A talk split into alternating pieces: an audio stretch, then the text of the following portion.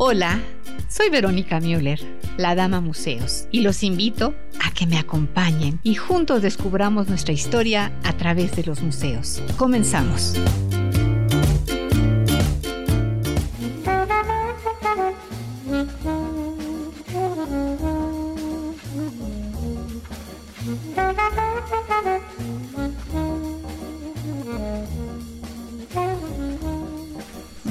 Gracias. Qué bonita manera de empezar el programa con la música seleccionada por nuestro invitado.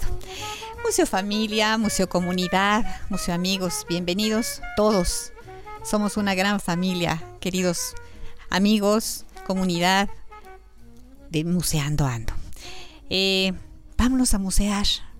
¿A dónde? A todos los museos. Y les prometo que nuestra vida va a cambiar. No vamos a tener los mismos ojos después de haber visitado un museo. Recordemos dos fechas recientes que acaban de pasar.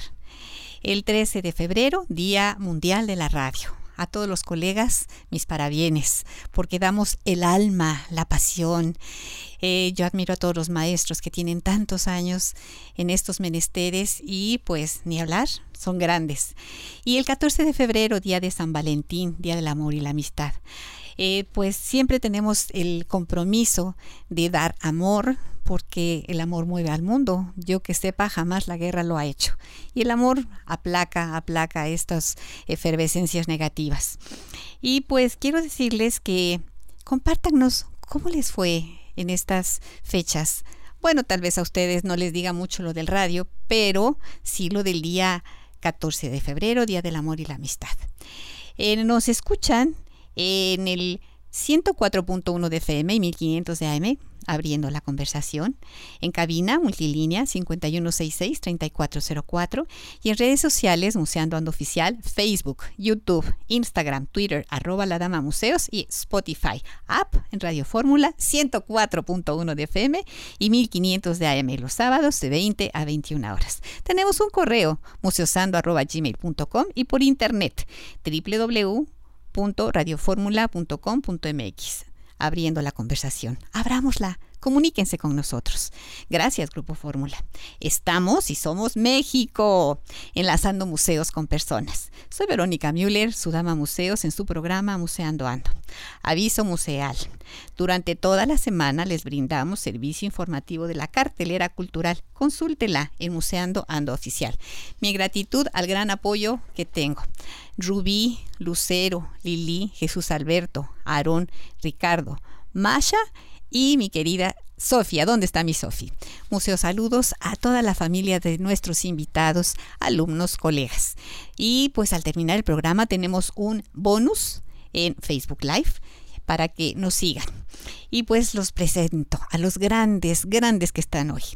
Nos da mucho gusto que estén de nueva cuenta los dos porque ya han estado aquí en Museando Ando con nosotros a nuestro experto en psicografología y lectura del rostro, el licenciado Víctor Piña. Bienvenido. ¿Qué tal? Buenas noches, ya listos prepare su rostro, prepare su firma. Uy, eso, eso va en serio, ¿eh? no crean que es un vacilito. Y a nuestro historiador de casa, Fernando Ramírez, bienvenido. Muchas gracias, Verónica, y pues es un placer estar con ustedes, con Víctor Piña, ¿verdad? Que, bueno, pues es una maravilla de, de persona. Y también yo, pues ya prácticamente estampé mi frío pues para que me lea, ¿verdad? Claro. y bueno, pues también eh, darte las gracias, Verónica, porque este espacio es lo que necesita el país, ¿no? Sobre todo un país convulsionado por todo lo que vemos a diario. Y creo, lo, como diría Nietzsche, lo único que puede salvar eh, a la humanidad es el arte y la cultura. Sí, definitivamente. ¿A quién le vamos a mandar saludos y amor? Pues a todos los, eh, los dos grupos que tenemos, con los cuales prácticamente hacemos un tour cada semana, los jueves y los sábados. Eh, invitados a que se integren. Más adelante damos los teléfonos si gustas. Los guarachudos y los querreques. ¿Eh? ¿Y tú, Vic, a quién saludas? A mis alumnos de grafología y psicología del rostro, que nos tocó estar en el WeWork, que está aquí en Coyoacán, y, prácticamente caminar unas calles para llegar y, y muy contento para compartir. Perfecto, regresamos con más de Museando Ando, listos con el rostro y con la firma. Regresamos.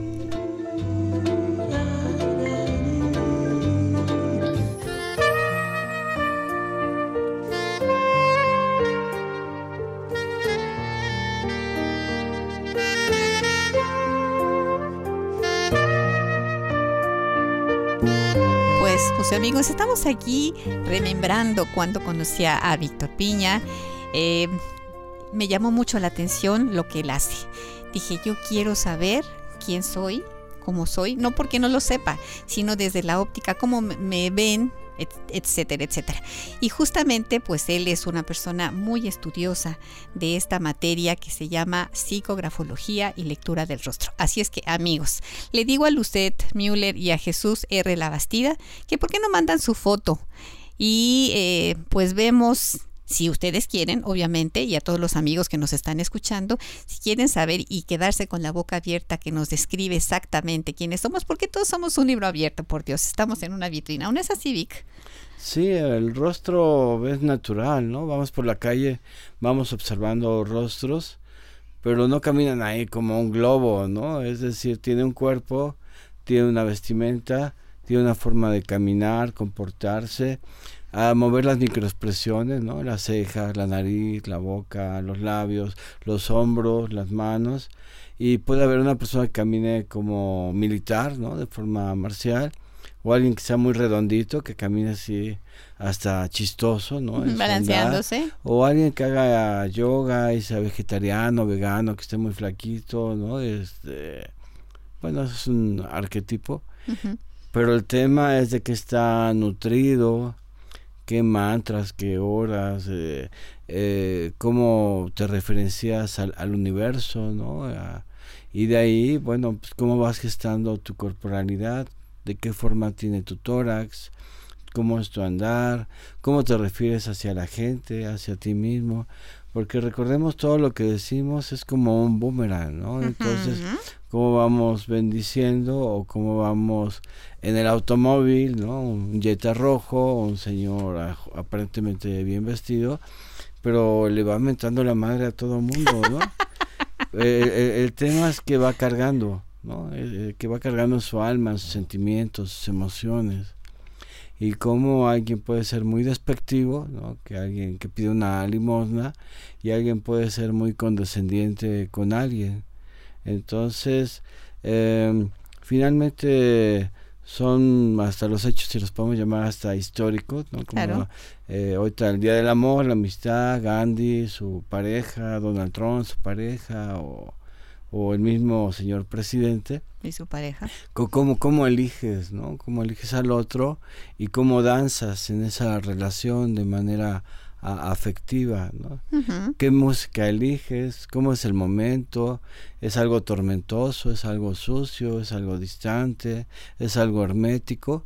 Y en ese sentido, ¿cómo vas conquistando o desconquistando al otro? Yo te quiero decir que en alguna ocasión más que has estado haciéndonos el favor de venir al programa. Eh, cuando eran los presidenciables, nos dijiste, simplemente no era de ponerle palomita o tache. Aquí no usamos eso ni criticamos. Simplemente decimos el producto de un estudio que a ti te ha llevado. ¿Cuántos años ya, Vic? Pues 40 años. 40 años. Y también has colaborado para la policía, ¿no? Sí, en algunas eh, organizaciones, sí. Ajá, entonces, eh, ¿nos quieres hablar algo de los personajes que acabas de, comentar? Pues puedo hablar aquí de, nuestro historiador, si lo ah, Sí, porque abiertamente dijimos, sí, sí, yo también ya le di mi firma. Vamos al paredón de, de volada, ¿verdad? Seguramente tiene el Facebook o algo y ahí pueden ver su, su rostro, ¿no? En, la bonita labor que cómo la lo va a describir. A, abusados, mis amigos. Sí, bueno, aquí de don Fernando Ramírez López tengo aquí su escritura, tengo también su, obviamente su rostro. El trazo es un trazo, eh, en las letras iniciales son sobrealzadas, le gusta distinguirse del común de la gente, es una persona creativa que puede innovar, generar ideas, es un soñador, sueña con los ojos eh, eh, abiertos o cerrados, pero sueña en cómo pueden hacerse las cosas mejor. Pocos lo saben, pero él es muy afectivo. En la parte profesional es alguien directo, es analítico, es muy territorial, ¿no? De, su espacio, de la gente, de las personas que él les comparte su conocimiento y están eh, con él. Eh, eh, es, en ese sentido es muy, muy territorial. tiene los ojos pequeños, tiene el párpado caído, tiene una línea en el, en el entrecejo, el cual nos dice que es muy exigente. A, a veces da más a la gente que lo que la gente solicita y es muy condescendiente en la forma de transmitir los conocimientos históricos. y ahora ahí estoy yo. Yo también paso cuchillo. Ay, ay, nanita. sí. Eh, Venga todo, ¿eh? Vero es, eh, es le gusta darse a, notar, es eh, una persona analítica le gusta ser eh, muy obsesiva en lo que hace. Cuando se detona una idea, se la, dispara de forma intempestiva. Le gusta tomar tiempo para, para actuar. Eh, en la parte intelectual, mental de ideas, es analítica, es racional y tiene algo muy interesante que es juicio, sentido común en el manejo de la realidad. Yo siempre digo que el juicio sentido común no es tan común, ¿no? Y es, eh, le gusta ser muy maternal, es algo que pocos puedan saber. ¿Y mi rostro? A ver, voy a quitar eh, los lentes. Bueno, es la correlación del rostro. Ah, la, ah, ya, ya, los combinaste. Y, y, algo que pocos puedan saber que es muy especial con los aromas, con los olores. Los olores feos los detecta muy, muy rápido. La gente no huele a gas y ella dice, huele a gas. ¿no? y sí huele a gas, hay una fuga de gas o hay una cuestión que esté pasando en el, en el entorno. Y este también es del mismo club que nuestro amigo historiador y yo, el párpado es caído, y cuando el párpado es caído, la persona es exigente. Ok, ahora de los personajes que tenemos preparados para que nos digas, ahí está en el celular.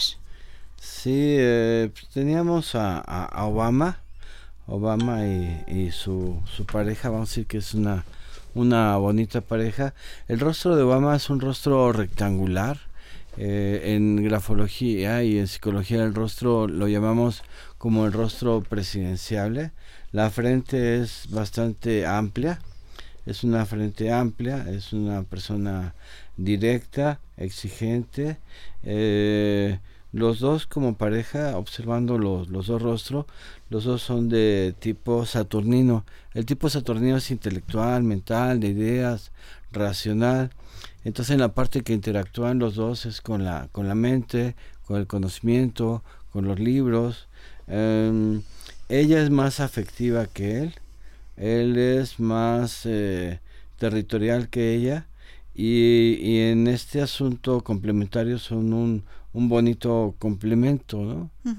la, la mujer, los hijos, él, eh, la parte combativa, ¿no? Que se debe de tener para, para ser emprendedor. Si no eres combativo, no puedes ser emprendedor, ¿no? Como, como que para qué, ¿no? Y, en ese sentido, el tipo saturnino es alto, es huesudo, eh, los brazos son largos, ¿no? Y eh, en este sentido, que digamos, hay una danza en armonía. El que sigue. Eh, bueno, está Donald Trump. ¿Otra vez? Este, y en este sentido, en la relación de, de, pareja, eh, pues es una relación distante, es una relación fría. Él es em, por el tipo de rostro y el color de los labios, que es eh, morado o púrpura, aún con el maquillaje, ¿no? Es decir, en las fotos que la mayoría vemos son editadas y, está eh, maquillado, pero hay ira, enojo, tensión, la relación es fría, es distante, hay una relación hasta de tipo encubierto y si hablamos en términos de desarrollo humano, no hay empatía, no hay asertividad y la comunicación se corta. Vale, de hablar. El que sigue. Bien, uno de los que me solicitaste fue eh, mi novio, mi novio Gandhi. el padre de la no violencia. Bueno, a Gandhi lo tenemos que ver como cómo fue su evolución. Sí. Y en la parte inicial era un tipo mercurial, era sólido, fuerte, directo cómo va eh, evolucionando hacia la espiritualidad, donde él toma otra connotación ¿no? al relacionarse con otros, pero sus ojos son pequeños. Eh, él es un buen observador, es introspectivo, es callado, o, una persona callada, asertiva, que expresa lo que siente en el momento adecuado.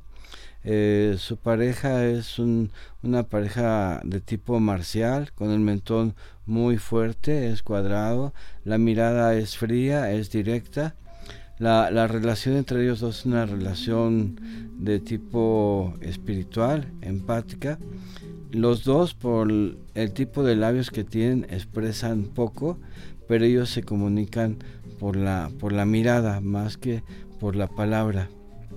Mm. Entonces, en este caso, la, la relación es más eh, eh, estrecha. Ahora regresamos para que nos digas qué más estrecho es.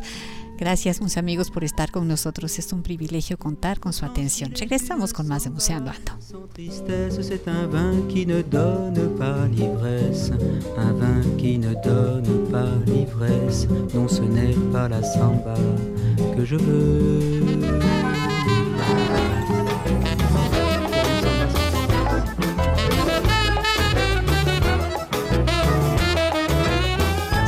Perdón, mi querido Vic, por haberte hecho un corte tan abruptamente, pero aquí la guillotina es la guillotina. ¿En qué nos quedamos? Nos quedamos en Casturbay. Eh, sí, en las relaciones de pareja, en la comunicación. Eh, ahorita que platicábamos la, la imagen paterna, ¿no? Que te leen el, el, periódico, estás contento, estás atento. Y el poder recordar es vivir, ¿no? Esos momentos bellos en la relación de una pareja o también momentos para algunos que pudieron ser monstruosos, ¿no? Mamá y papá peleando, gritando, sombrereando. Y hace poco escuché un caso que un varón acuchilla a una dama y después vierte en el excusado parte de su cuerpo, etcétera. Eso es locura, ¿no? Eh, ¿O qué es? Dime, soy ignorante. Eh, psicosis, de ya perder el contacto con la realidad, seguramente es producto del consumo de alguna droga, de alguna, bueno, cocaína o, algún tipo de estupefaciente. Qué miedo. Y eso te lleva inclusive a perder el contacto con la con la, realidad, ¿verdad? Sí. Oh, qué, qué fuerte, qué fuerte. ¿Quién sigue? ¿Quién sigue, Vic? En, en el orden. Pues pues la gente que quiera enviar su, su foto, su, su firma, etcétera. Ajá, pero, mientras llega eso. Pero aquí tengo un periódico que hiciste favor de. ah, porque quiero decirles de qué fecha es. Este periódico es de 15, martes 15 de mayo de 1907. Eh, 2000, 2007, ¿no? 2007, perdón. Sí, es que yo soy acumuladora, lo confieso. Este y me encanta guardar y guardar y guardar y guardar. Entonces, ¿vas a, estar con ellos? ¿De los que están ahí o de los que eh, No, de los que están aquí. Eh, Por ejemplo, aquí tenemos a José Luis, José Luis Cuevas. El trazo es muy rápido, dinámico, lanzado. La escritura tiene una presión suave. La parte intelectual, mental, de ideas con las conexiones por arriba son bastante dinámicas. El rostro es un rostro rectangular, es un ojo pequeño, eh, una risa este, inclusive sarcástica, provocativa. En la parte de artística, ¿no? de los gestos gráficos, el poder innovar, generar ideas, eh, aportar. Y eh, tenemos el rostro y la escritura de, podemos llamar, se dedicó al arte, pero pudo haberse dedicado a, alguna otra situación, inclusive a la política, y su gesto gráfico es eh, rápido, abierto, directo, fuerte. Yo le pedí a, a, mi amigo Vic que si nos podía decir el de Joaquín Phoenix, que yo soy su, su fan, un gran actor. Sí, en la parte humana más que en la parte actoral, Eh, tenemos un personaje con el rostro rectangular, la ceja poblada. Obviamente, bueno, aquí tenemos una imagen barbada, el ojo también es un ojo pequeño, especialmente el ojo íntimo o el rostro íntimo, que es el lado izquierdo, donde está el corazón, donde están los sentimientos más, más profundos. Entonces en la parte profesional, que es la derecha, es una persona con mayor templanza, con una mayor inteligencia emocional. Y el rostro íntimo se observa mayor, mayor tensión. Si vimos el rostro de su pareja, ella en la parte profesional se observa la tensión y en la parte íntima también observamos un poquito de, melancolía. Mm. Si vemos la correlación entre los dos, eh, viene inclusive en la fotografía que me imagino minutos antes de recibir el, el, premio.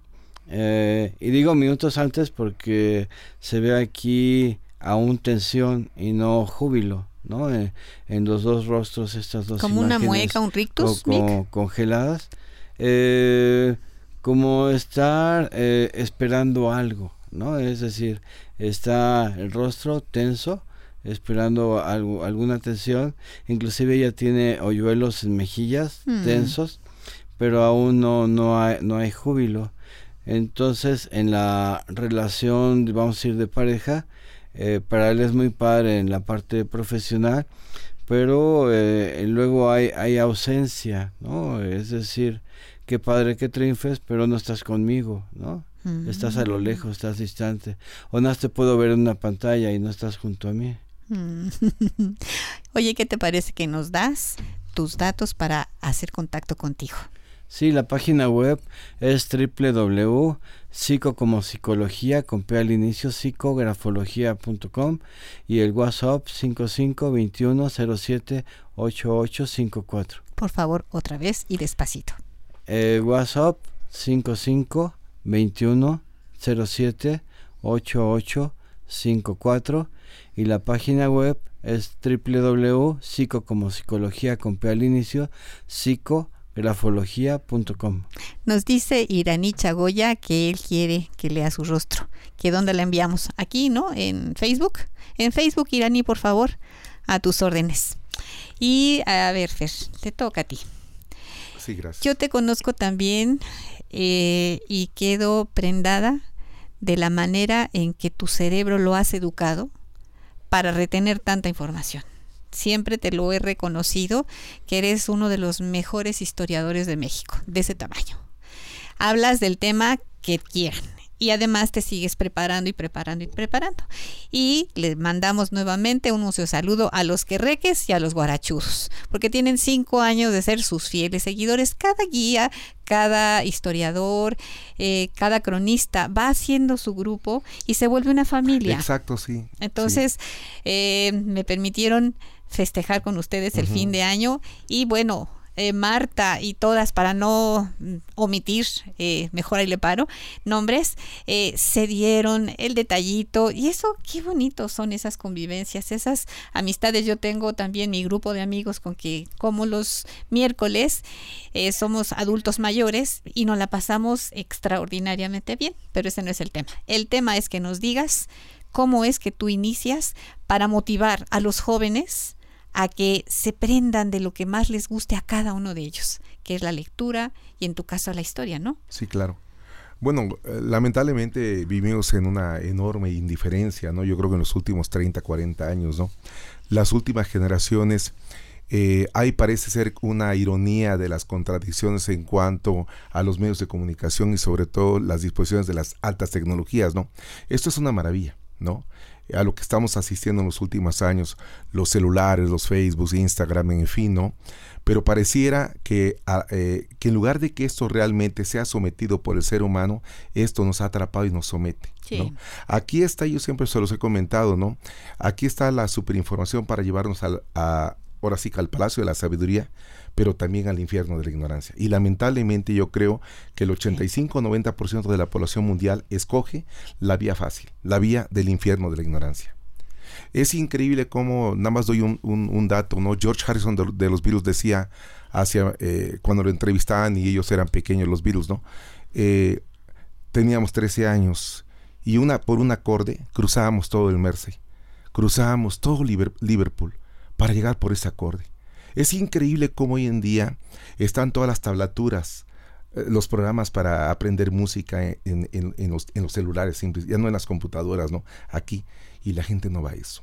Vemos inclusive eh, el encontronazo lamentable con esto que se habla de música. Y lo voy a decir porque, bueno, pues yo di clase en, en el Chopo sobre la historia de la música, eso que la banda más o el reggaetón, eso no es música. Hay que decirlo, ¿no? ¿Por qué callarnos, no?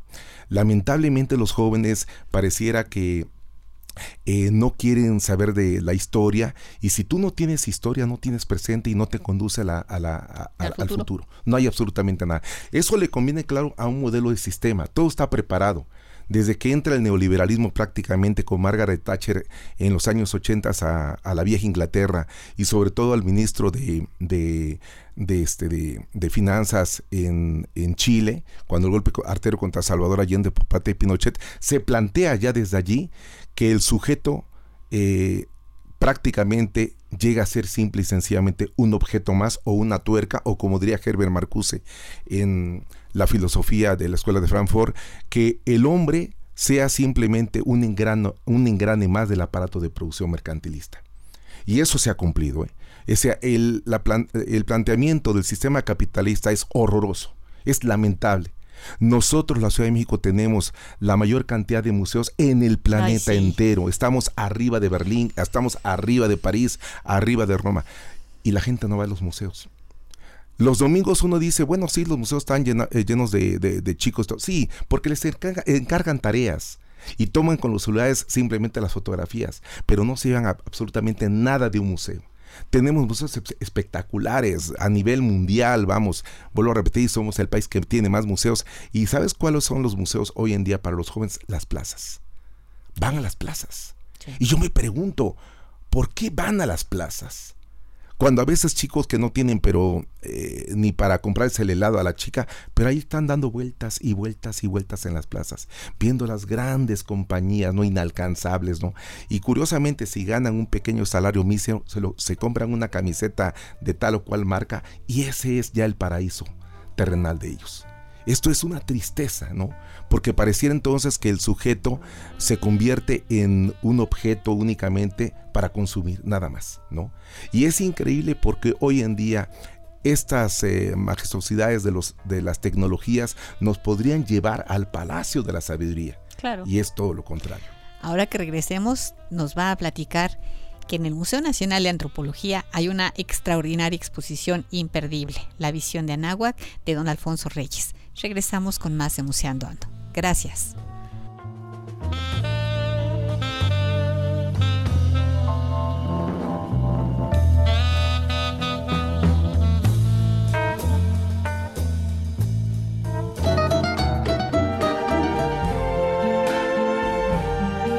see trees of green, red roses Hombre, qué música tan hermosa. Eh, bueno, pues ya tenemos el rostro de nuestro querido amigo Iraní Chagoya. Sí, tenemos el rostro de Iraní Chagoya que eh, nos comparte su, fotografía. Eh, ojo que en el Facebook y más si es una selfie, sale al revés la foto. Entonces lo íntimo es lo público y lo público es lo íntimo. Ah, caray. O es como si lo viésemos. A ver, a ver, otra vez, como otra vez. un espejo. Eh, es decir, la foto sale al revés. Y eso lo vemos cuando hacemos la lectura de algún logotipo o algún texto eh, que está en torno a la gente que tomó la fotografía. Claro. Aquí tiene una playera y el logo está al revés. Entonces, eh, donde observamos lo íntimo, ¿no? que es el lado del corazón, está invertido. Y, es decir, lo íntimo es lo público y lo público es lo íntimo. ¿Qué tal, eh? Entonces, cuando Nos dejaste con la boca abierta. Es un espejo. Pues sí. Es un espejo. Y explicadito, pues lo sí. tenemos que contemplar al revés. Pero él eh, tiene un rostro cuadrado, a lo mejor se dedica a cuestiones matemáticas de tipo lógico, estructurado, eh, tiene buena habilidad quizás para ser contador o ser ingeniero. Los párpados, los ojos son pequeños, los párpados son caídos.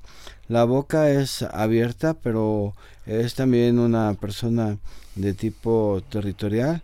Habla poco, expresa poco, eh, le gusta más escuchar que interactuar con el otro. En ese sentido, en la relación de pareja, en connotación al 14 de febrero, quizás puede ser una pareja creativa de cerebro derecho, ya que él es de cerebro izquierdo, eh, la cual le guste la, la, música, el arte, el diseño, las texturas, eh, los proyectos de largo plazo, ya que por el tipo de rostro él va resolviendo más el día con día que los proyectos de largo alcance.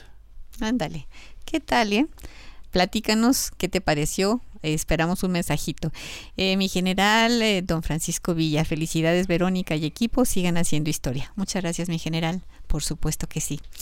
Entonces, a ver, Fer, platícanos por favor de la exposición de Alfonso Reyes, la visión de la náhuatl. ¿Por qué es tan importante exposición? Bueno, antes que nada, eh, me gustaría hacer como un marco histórico, ¿no? Por favor. Eh, a partir de, del año 2018 se empezaron a cumplir los 500 años del encuentro entre los dos mundos. Bueno, esto prácticamente desde antes con la llegada de Colón, pero ya desde el punto de vista de la conquista, cuando llega, va llegando a las costas este, de, de Yucatán, bueno, lo que es Yucatán, Hernán Cortés, ¿no?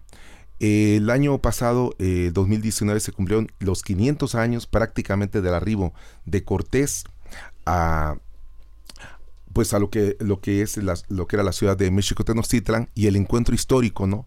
Donde hoy está el, el Hospital de Jesús, que era Huitzilán, eh, este, este barrio de entonces, y el encuentro con, con Moctezuma, ¿no? A partir de allí, lógico, se empiezan a generar todos estos acontecimientos, hechos que ya sabemos, hasta llegar a la conquista. Entonces, durante cuatro años, el gobierno mexicano, el anterior y este, pues lógico, tienen que conmemorar, ¿no? Este, este encuentro. Eh, nosotros inclusive hicimos con el grupo de los recorridos culturales, como tú sabes, eh, pues prácticamente una visita a Veracruz que incluyó Tlacotalpa, Veracruz, que es Patrimonio Cultural de la Humanidad, eh, el puerto de Veracruz, fuimos también a Mandinga, que era una comunidad eh, de esclavos africanos en el siglo XVI, fuimos a San Juan de Ulúa, que ahí fue donde realmente atracaron las, las naves en aquel momento y se siguieron un poquito hacia el norte para fundar el primer ayuntamiento en tierra firme, en el continente americano. ¿no? En 1519. Esto es un hecho histórico trascendental para el, para el mundo entero.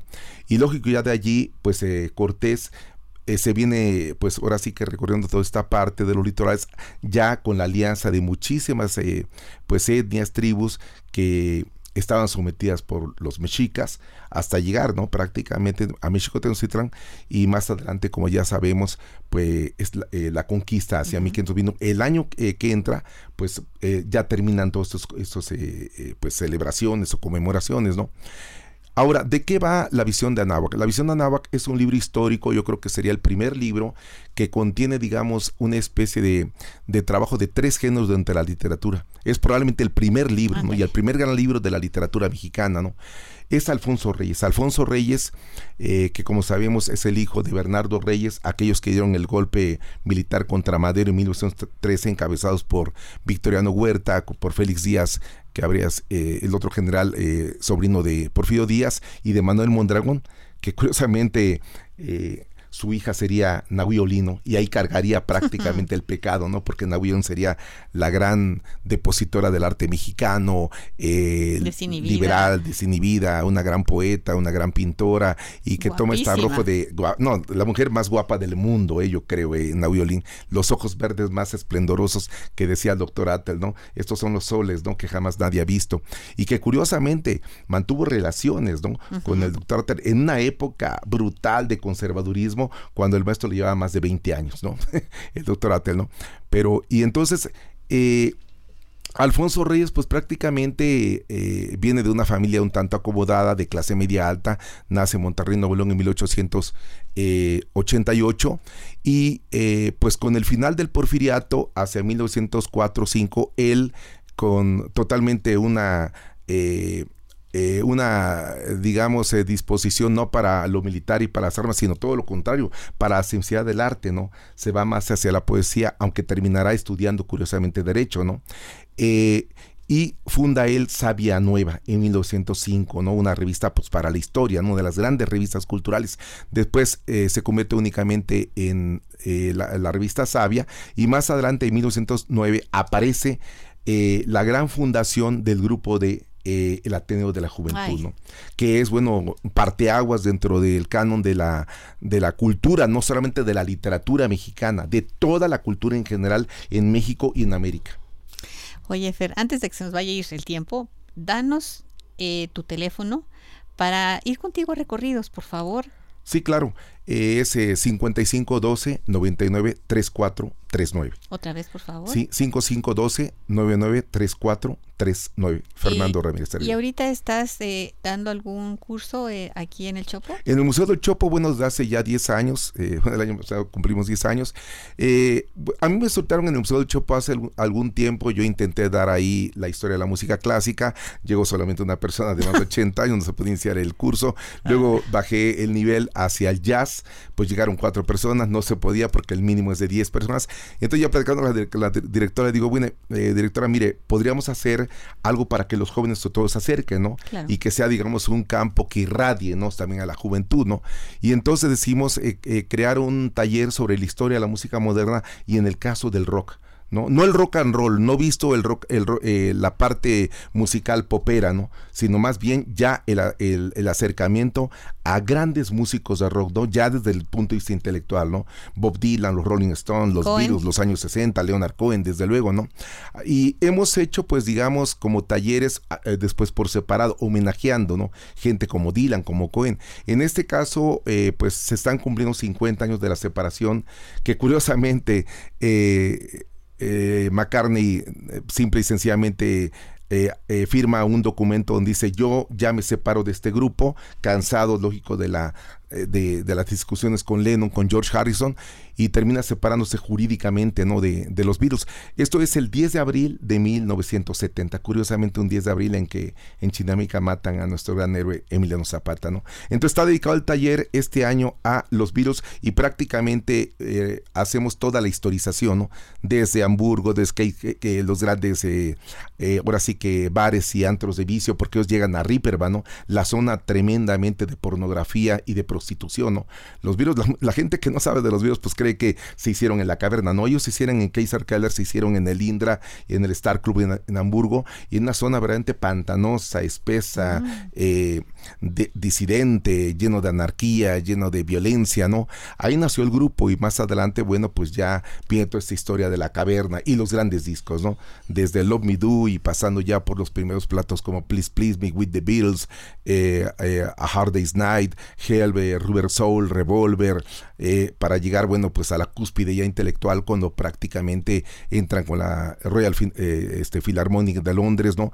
Ya las obras han ido avanzando tanto que se requieren eh, una, ahora sí que una compañía de una orquestación sinfónica por parte del genio George Martin, ¿no? Y sin ese periodo de Revolver y más adelante el Sargento Pimienta, que es la cúspide de, la música popular ya establecida del rock con la música clásica, eh, el Magical Mystery Tour para llegar después a un disco insólito también como eh, Abbey Road, que lo festejamos el año pasado, y eh, Let It Be, ¿no? aparte de Submarino Amarillo. Son 13 discos históricos, cánones prácticamente del siglo XX, para poder entender la cultura popular, ¿no? ¿Qué podemos hacer para tomar el curso? Pues eh, inscribirse, faltan, bueno, quedan, mejor dicho, solamente dos semanas en el Museo del Chopo de la UNAM. No el Tianguis del Chopo, no, confundirlo, el Museo del Chopo. Eh, los horarios para inscripción son de 9 a 2 de la tarde. Eh, la calle es Doctor Atel, eh, la parte posterior del museo, ¿no? No recuerda el número, ¿no? Pero es muy sencillo en la colonia Santa María la Ribera. ¿Y, el curso a qué Es un curso muy económico, bueno, no digo los precios porque realmente es un insulto, no es casi un, algo simbólico. Los, el curso, el taller demora de febrero, bueno, está el marco de, la UNAM, ¿no? De febrero a junio, prácticamente cinco meses, lo, todos los viernes desde las 6 de la tarde a las 8.30. Para todo público. Para todo público. Niños, bueno, yo he tenido chiquitos desde los 12 años, 13 años, de veras, ¿eh? Que ya son niños que van rumbo a la investigación, van rumbo a ser eh, músicos, musicólogos, escritores, compositores, ¿no? Y bueno, hasta gente de 90 años, ¿no? no ah, hay problema, todo, todos son bienvenidos y ahorita pues ya tenemos un grupo y bueno, pues esperamos que se inscriban. ya iniciamos la primera sesión la semana pasada y este viernes arrancamos ya de lleno combativamente con Place Place, mi gracias, primer plato. Gracias, mi Fer. Iranicha Goya te dice, sin duda es un análisis muy profesional y describe mucho de mi personalidad. Gracias y saludos a toda la cabina. ¡Wow! Muy atinado. ¿Qué sientes? Mm, me gusta eh, y, me gusta compartir. Y aprovechando aquí la presencia de nuestro maestro historiador, está Mozart. El rostro de Mozart es un triángulo invertido, es analítico, lógico, es matemático, es eh, muy vivaz, ¿no? Eh, no sé si esa sea una connotación de tipo musical, pero la letra es pequeña, rápida, es dinámica, es pastosa, el trazo es muy muy veloz, tiene abajo en la firma de Mozart un gancho regresivo como muy búsqueda del afecto, de los sentimientos, de la, de la emoción. Aún llegado a la vida adulta, él seguía siendo niño, jugando mm. como niño, y es una persona que pudo haber tenido afectación, dolores de cabeza, tensión, mejor hasta por el nivel de exigencia, eso lo veo en la escritura. En el rostro, eh, que seguramente, obviamente no es una fotografía, sino es un, un cuadro, y tenemos que ver mucho la interpretación de la persona que lo dibujó, pero es una persona de detalles, de mucho análisis y, de, y de visión de largo plazo. No, no sé de qué forma lo podemos complementar aprovechando aquí la parte histórica. Ahorita estás tú también dando un taller. Invítanos, por favor. Es Bien, estoy dando eh, un taller de psicografología, es una vez al mes, sábados de 9 a 6, domingos de 9 a 2. Es un lugar de compartir firmas, trazos, formas. Estamos en WeWork, aquí que está en Coyoacán, Avenida Universidad y Río Churubusco. cerquita así que me tocó estar a, unos pasos de, de, la estación y en este sentido en los talleres como taller de pintura de música etcétera pues hay, que trabajar hay que hacer trazos hay que leer y buscar bibliografía seria científica para hacer las cosas de forma correcta para más información, ¿a dónde nos comunicamos? Eh, igualmente en www.psicografología.com. ¿Todavía hay lugar? Eh, sí. Perfecto. Yo interrumpí, ahora sí. no, no, qué bueno que Víctor nos comente sobre Mozart.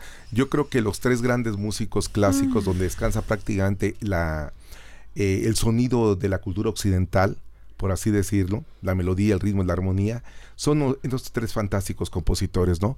El primero es Bach, que prácticamente el 90 de su obra está dedicada a Dios, fue un tipo muy religioso. Bach yo creo que es la cúspide, ¿no? De prácticamente toda la música occidental. Eh, el segundo sería Mozart, ¿no? Un músico ecléctico, un músico muy diverso y qué bueno que estoy muy de acuerdo con Víctor en cuanto a su análisis de su historia, ¿no? Eh, yo como historiador, pues sí, eh, comparto tanto lo que dijo Víctor, ¿no? Un tipo que por el estrés escribía de esta manera tan rápida, porque así escribía la obra, ¿no? En 35 años que vivió, escribió más de 700 obras. Esto es único en la historia, ¿no?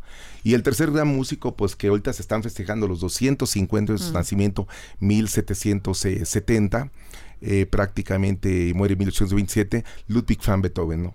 Que bueno, pues ahí otra vez la Sinfónica Nacional, eh, la Filarmónica de la, de la UNAM, estarán festejando prácticamente toda la temporada con las nueve sinfonías, con mm. todos los conciertos para violín, todos los conciertos para piano y 20 mil cosas más sobre Mozart, ¿no? Mozart yo creo que inclusive lo eh, iniciamos el primer, la primera sesión de los virus eh, comentando lo siguiente y, llevando a la práctica lo, lo que Ah, eh, sería como un absurdo para la gente, ¿no? Y, todo el mundo quedó así como choqueado, ¿no? Y después lo entendieron. La música de Mozart y sobre todo la Quinta Sinfonía es una obra muy adelantada a su tiempo. Hmm. Estas cuatro notas, el ta ta ta tan, en realidad eran los obuses que mandaba Mozart a Napoleón Bonaparte. Sí, por la invasión, lógico, a la Prusia renana, por invasión a, todo Europa, a toda Europa, cuando él había festejado a Napoleón como un superhombre, ¿no? Como más adelante querría este superhombre Nietzsche, ¿no? Para la historia de la humanidad. Y entonces cuando ve la barbarie que está provocando Napoleón Bonaparte, tachonea la tercera sinfonía, la heroica, compone la quinta y solamente un compositor o un talento como en este caso la música como Beethoven podía eh, mandar esos obuses, el ta ta ta tan es andan dan dan prácticamente rumbo a las huestes militaristas de la expansión territorial en Europa por, por, por, parte de Napoleón Bonaparte, ¿no?